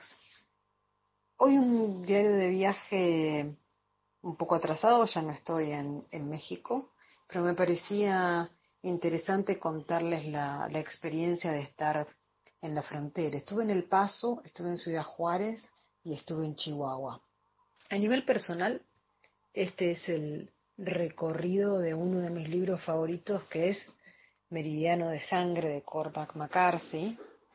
Eh, transcurre ahí, o sea, es una, es una, una parte de la, del- de, la guerra de la, de la frontera que literalmente transcurre ahí. El libro es hiper violento, se los recomiendo muchísimo. Y personalmente hice mi tour Cormac McCarthy, me fui a la casa donde lo escribió, al hotel en El Paso, donde durante un tiempo escribió también y eh, creo que escribió La Carretera en este hotel y un bar en Ciudad Juárez que se llama Kentucky, donde bebía de vez en cuando. Cosas eh, particulares. Me invitaron a la Universidad del Paso, a la Universidad de Texas en El Paso. Ahí vivía y estuvo durante muchos años con McCarthy. No participaba del departamento de letras, sino que era amigo de la gente del Departamento de Ciencias Exactas. La universidad es muy particular porque es estilo butanés, o sea, de Bután. Aparentemente el dinero lo donó la familia real, digamos, de Bután en su momento, hace muchísimos años. Estaba fascinada la, reina o la princesa, no sé bien, o emperatriz quizás, no me pidan eh, genealogías reales, porque había visto el lugar en National Geographic, creo, una cosa así. Bueno, cuestión es que la es rarísimo porque es una un campus en el estilo butanés en el desierto y en el límite con México. El Paso es una ciudad em, pequeña, o sea, grande, un millón de habitantes, pero para Estados Unidos es más bien pequeña, muy tranquila, a pesar de que ahora les explico bien cómo está la, la, la frontera con Juárez y tiene una, una parte que se llama Segundo Barrio, que es el barrio donde viven los inmigrantes, no solamente mexicanos, sino de mm, Centroamérica y muchísimos venezolanos, donde se habla, no solo se habla castellano, sino que realmente se parece a, once. Es once. Eh, mini, ¿no? Pero porque todo es chiquito en el paso, pero es once. O sea, eh, negocios de ropa con con ropa a la calle, muchísima ropa de segunda mano, eh, ropa realmente barata, mucha chuchería, es once, es idéntico. Y, mm, y hay una parte, un enorme mural con muchas personalidades importantes, digamos, de México, donde paran los inmigrantes que esperando, hay baños químicos y todo, esperando a que se lo lleven a estados demócratas porque Texas no acepta inmigrantes. Entonces eh, tienen que ser llevados a otros lados ya no existe todo lo de la lo de las jaulas, se acuerdan y todo eso no no no pasa más, pero la gente tiene que esperar ahí en la calle hasta que eh, los vengan a buscar. Lo curioso del Paso y Ciudad Juárez es que además de que Ciudad Juárez es muy violenta aunque ya toda la cuestión de las mujeres asesinadas y las maquilas, todo eso ha quedado muy atrás, ahora les voy a contar, ahora es un territorio donde hay problemas de narco y guerras de narco, como en muchos lugares de México. Lo que el puente comunica es el centro de Juárez con el centro del Paso, o sea, eso es muy notable, es como si estuviera dividida la calle Florida. Por supuesto, el puente es muy grande, pero realmente en el centro hay otros puentes, pero ese puente del centro es un puente que comunica centro de la ciudad con centro de la ciudad. Con esto quiero decir que la gente muchas veces se va caminando y va a comprar a Juárez porque es más barato, comida lo que sea. Va muchísimo al dentista del otro lado. Saben que todo el tema de la salud en Estados Unidos es muy caro. Van muchísimo a hacerse no cirugías estéticas del otro lado. Eh, quizá no tanto a comprar ropa, porque ya les digo que hay una parte que ahí es como una, una zona gris que es más o menos en común, pero muchas cosas que son más baratas en México y que se consiguen perfectamente se las van a comprar ahí. Y hay gente que cruza la frontera a diario caminando porque es como cruzar un puente. Eh, cuando se pasa en auto, se suelen, suelen haber bastantes colas porque hay muchísima gente que trabaja en El Paso y vive en Juárez y al revés y mucha gente que también trabaja, que estudia en la Universidad de Texas, que tiene muchos programas bilingües. Entonces, también pasa exactamente lo mismo. Y revisan bastante lo, las papeles que uno puede tener, pero la verdad no es muy... Es raro, uno se siente, uno se calla la boca, como que se tiene que portar bien, digamos, es una situación un poco incómoda, pero la verdad que yo toda la gente que vi pasar, de hecho los chicos que venían conmigo decían, ¿cómo harán cuando mandan pasar a alguien? Porque es una cola muy larga. Eh, y los dos chicos con los que fui a, Juárez eran juarenses y nunca habían visto que mandaran a alguien de vuelta ahí eh, en la frontera y no se imaginaban cómo podía ser porque realmente no hay lugar para, para girar, o sea, son todos carriles tipo carriles de una de, de una de cualquier eh, ruta de cualquier autovía lo que pasa es que es un puente entonces no es tan fácil mandarte de vuelta bueno el tema de las mujeres y Juárez lo que es visible a esta altura es una enorme cruz con clavos que está justamente en este puente, que es el puente del centro, donde terminan las marchas de las chicas, que empiezan donde alguna vez estuvieron las maquilas. Cuando esto pasa, en 2008, 2009 creo que es, cuando es la, la, los crímenes y la investigación que termina en el libro de Sergio González Rodríguez, Huesos en el Desierto, y toda la crisis de los femicidios, que continúa, o sea, hay femicidios en todo México, y en Juárez en particular, pero no es lo, que fue en, ese momento ya en absoluto. En ese momento las maquilas estaban, que son la, las fábricas donde estas chicas trabajaban, estaban separadas de la ciudad por un descampado bastante amplio.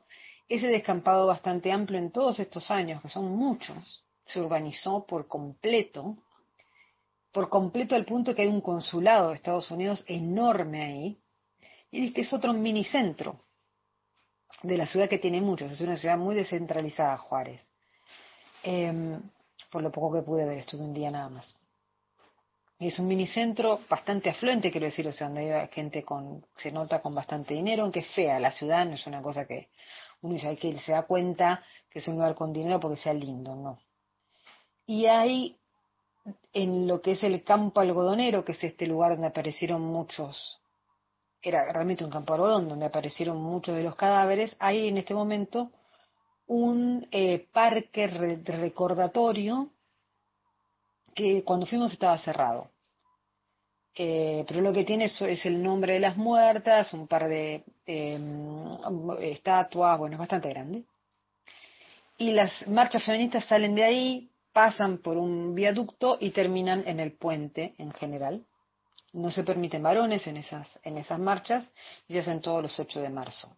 Pero lo que quiero decir es que no es una ciudad que, donde las marcas de ese femicidio, que, quizá el resto del mundo tenga mucho más presente que los propios juarenses, sean tan obvias, que es casi un hecho del pasado, es un, algo que pasó hace casi una década. Eh, y que sigue habiendo eh, eh, violencia, sigue habiendo femicidios, sigue habiendo crímenes de, pero eso, crímenes de, relacionados con el narco y crímenes de bandas, pero eso lamentablemente están eh, bastante acostumbrados y ellos no, no sienten que sea una ciudad peligrosa. Eh, me llevaron a ver la casa de Juan Gabriel, ustedes saben, Juan Gabriel era un ídolo, es la casa que Juan Gabriel le compró a su mamá, porque era la casa donde la mamá de Juan Gabriel trabajaba como empleada doméstica, y él le prometió que cuando fuera famoso se le iba a comprar, así que así lo hizo, es una casa enorme, em, era tarde, así que no era para entrar, creo que se puede entrar de día a una casa museo, pero hay música de Juan Gabriel eh, a todo trapo todo el tiempo, está lleno de gente, lleno de chicos, o sea, no se tienen que imaginar la ciudad como una ciudad oscura, donde pasan cosas terribles y o sea, pasan, que luego pasaron, eh, pero hay mucho movimiento de noche, familias, chicos, etcétera, especialmente en esta zona, al lado de como una especie de paseo que tiene a los grandes eh, famosos de, de, Juárez, entre ellos, por ejemplo, una pobre jirafa que se llama Modesto, que estaba en un parque en el centro de, de Juárez, no sé cuán zoológico, era ese parque que yo, bueno, pero el pobre animal vivía ahí, se murió hace un par de años, me decían, se reían ellos que la lloraron más que Juan Gabriel. Y después fuimos a todo lo que es el centro y los bares del centro, que fueron lugares donde, son lugares donde ahora no aparentemente, pero en ahora parece que eso sucede mucho más en Tijuana. México es un país muy orgánico en sentido de como que la enfermedad pasa de un lugar a otro, ¿no? Y mm, Tijuana parece que es un problema que tiene un problema muy grave de trata. Eh, aquí hay violencia a veces de noche de borrachos y qué sé yo, pero no sé si pasa por mucho, mucho más que eso, pero sí, un poco sí. Hay prostitución, claramente, qué sé yo, y hay dos bares famosos que es el Club 15, que se llama así porque entraban solamente 15 personas, ahí se iba Hemingway muy seguido, y el otro eh, se llama Kentucky, que es supuestamente donde se inventaban las margaritas, aunque hay 87 lugares en México, sin exagerar, donde se inventaron las margaritas y parece que iba María Félix, eh, Marilyn Monroe, o incluso eh, Elizabeth Taylor que se iba a divorciar o lo que sea, eh, me envía a México, digamos, bueno, en fin. Eh, son como lugares de pasadas glorias, con cosas muy antiguas y bastante lindos, pero con, con, su, con su punto de sordidez. Bueno, estuve estos días ahí, estuve sobre todo, en, estuve del lado de Estados Unidos, en la universidad. Cuando terminé lo que tenía que hacer ahí de trabajo, me fui a Chihuahua en auto. Averigüé bastante si era una cosa segura de hacer, uno nunca sabe en la frontera si está más o menos libre, qué sé yo. Todo el mundo me dijo que sí, fue muy, muy tranquilo el viaje, es un viaje de cinco horas, desde Ciudad Juárez hasta Chihuahua. Chihuahua es la capital del estado de Chihuahua, es una ciudad pequeña, mucho más pequeña que Juárez, mucho más modesta que Juárez, una ciudad también claramente de frontera, donde la comida es distinta, o sea, toda esta comida picante, el, que, que, uno se imagina, las, las quesadillas, los chilaquiles, todo eso mm, es más del centro, acá hay muchísimo taco de carne, etcétera, o sea, es, un, es más texano todo, o sea, es, más, claramente más, más frontera. Chihuahua es donde nació Anthony Quinn, entre otras cosas. En fin, es un lugar este bastante particular, aparentemente más tranquilo, pero por ejemplo no te dejan eh, tomar taxi solo, pero anduvimos de noche por el centro solo, y es como relativamente tranquilo. Calculo que como todos los lugares en México, incluido la Ciudad de México, debe tener sus zonas. Este reporte de la frontera, desde ahí me fui a Ciudad de México, que ya es otra cosa. Pero este reporte de la frontera me parece interesante sobre todo para entender también que los las fronteras son lugares en todos lados muy calientes, pero que va cambiando también y que a veces los lugares quedan congelados con una imagen. Ellos me contaban en Chihuahua que va muy poca gente, que muy poca gente va a visitar, que va muy poca gente a la Feria del Libro y en muchos casos es porque tienen miedo. Y no siempre está no justificado, quiero decir, pero me decían que en este momento los lugares como calientes, en este momento son Tamaulipas y Sinaloa, y que Monterrey, cuando yo fui a Monterrey hace muchos años, estaban muy calientes y ahora no. Así que eso. Juárez y, Chihuahua, ambos intensamente interesantes eh, y muy intensos, sobre todo Juárez. Eh, y muy interesante la relación. Saben que en el 2008, y con esto les termino esta columna, cuando eh, eran los femicidios de, Juárez estremecían al planeta, digamos, la ciudad del Paso en Estados Unidos se declara la más segura del mundo. Y la más segura del mundo. La más segura de Estados Unidos y la más segura con esa cantidad de gente. Muy curioso porque realmente estamos hablando de un puente que se cruza de un centro al otro. Bueno, la próxima creo que ya eh, nos veremos en, en el estudio o no, porque me estoy yendo mañana a Chile, así que quizá haya un poquito, un diario más de viaje de Chile.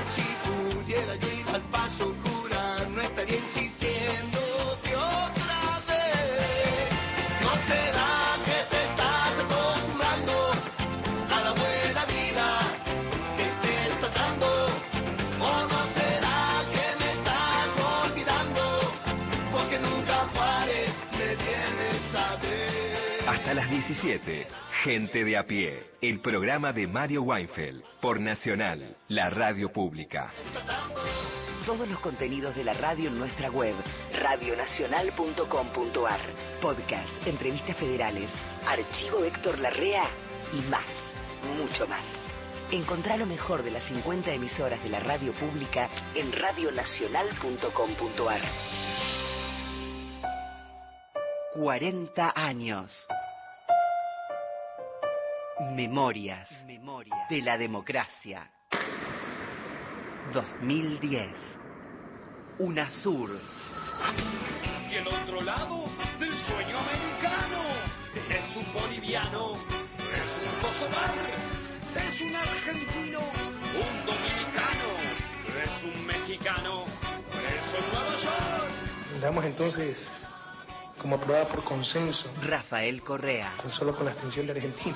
La elección del señor Néstor Kirchner, expresidente de la República Argentina, como primer secretario general de la Unión de Naciones del Sur.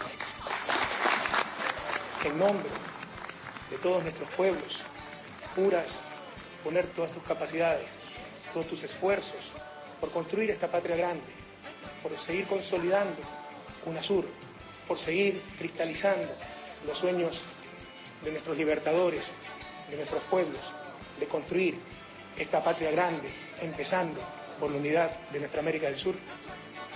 Yo, Néstor Carlos Kirchner, juro ejercer con lealtad el cargo de secretario general de la Unión de Naciones Sudamericanas, para el que he sido designado por el Consejo de Jefas y Jefes de Estado y de Gobierno, velando por el cumplimiento de los objetivos del Tratado Constitutivo de la Organización y asegurar el proceso de integración sudamericana. Las futuras generaciones lo recuerden. Sabemos que lo vas a hacer, pero si llegaras a fallar, querido Néstor, nosotros te demandaremos de las exigencias del presente.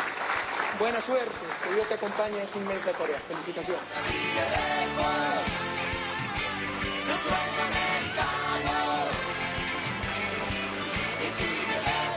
Contenidos y memoria histórica.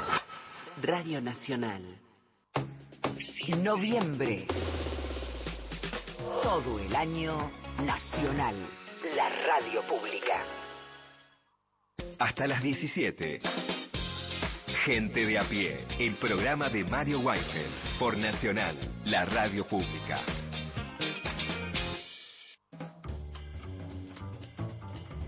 Y sí, quedan unos minutitos más de gente de a pie de este martes, momento para aprovechar la presencia de Juan Manuel Carr. Sí, a ver, breve, las tres noticias, creo yo, del día son más o menos similares. Mencionábamos algo a través del tuit de la actual vicepresidenta hasta el 10 de diciembre, Cristina Fernández de Kirchner. Empezamos con el tema Boca Juniors. Este domingo tendrían que ser las elecciones en el Club Boca Juniors, lo digo en eh, potencial porque la justicia suspendió hoy las elecciones y el expresidente de la Argentina, Mauricio Macri, también expresidente de Boca Juniors, es uno de los principales eh, impulsores del pedido de suspensión de las elecciones porque él dice que la actual gestión del club, encabezada por Riquelme, metió, según ellos, eh, socios eh,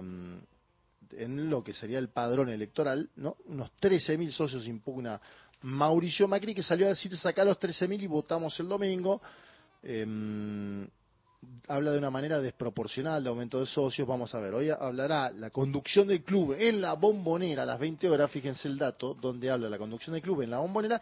Y Macri tiene que hablar en el Hotel Libertador, que es el búnker de Javier Gerardo Milei, que se encuentra hoy de viaje en los Estados Unidos de América. Las otras dos noticias tienen que ver con la Cámara Federal porteña revocó hoy el sobreseimiento de Cristina Fernández de Kirchner en la causa por supuesto lavado de activos en la que fuera condenado el empresario Lázaro Báez. De eso también se expresó Cristina Kirchner en Twitter. Y por último, ¿se acuerdan ustedes de el espionaje ilegal vinculado al hundimiento del Ara San Juan? Bueno, eh, Mauricio Macri fue favorecido por los camaristas Guillermo Jacobucci y Mariano Boriski es la investigación por espionaje a los familiares de víctimas del submarino hundido en el año 2017, donde 44 tripulantes perdieron la vida El espionaje se basó en ese entonces en el seguimiento de familiares que pedían justicia por el hundimiento del barco, fotos, infiltraciones en marchas,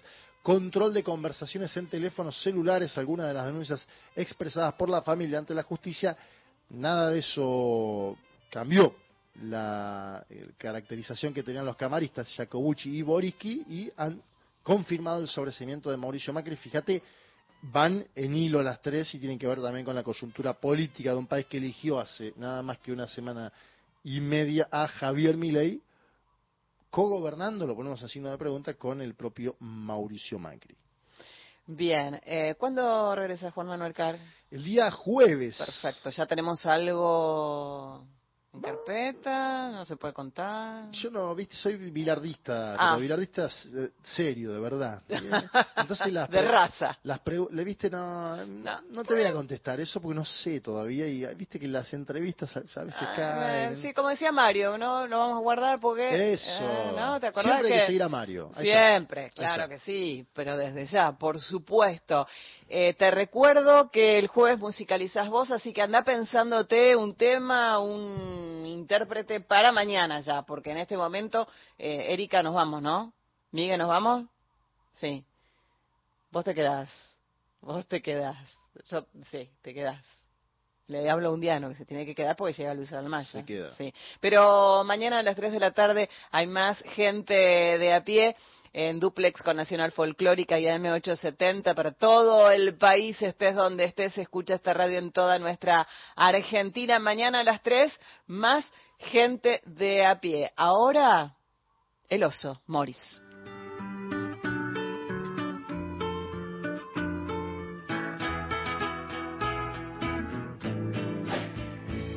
Yo vivía en el bosque muy contento, caminaba, caminaba sin cesar. Las mañanas y las tardes eran mías, a la noche me tiraba a descansar. Pero un día vino el hombre con sus jaulas, me encerró y me llevó a la ciudad. En el circo me enseñaron las piruetas y yo así perdí mi amada libertad. Confórmate, me decía un tigre viejo, nunca el techo y la comida han de faltar. Solo exigen que hagamos las piruetas y a los hijos podamos alegrar.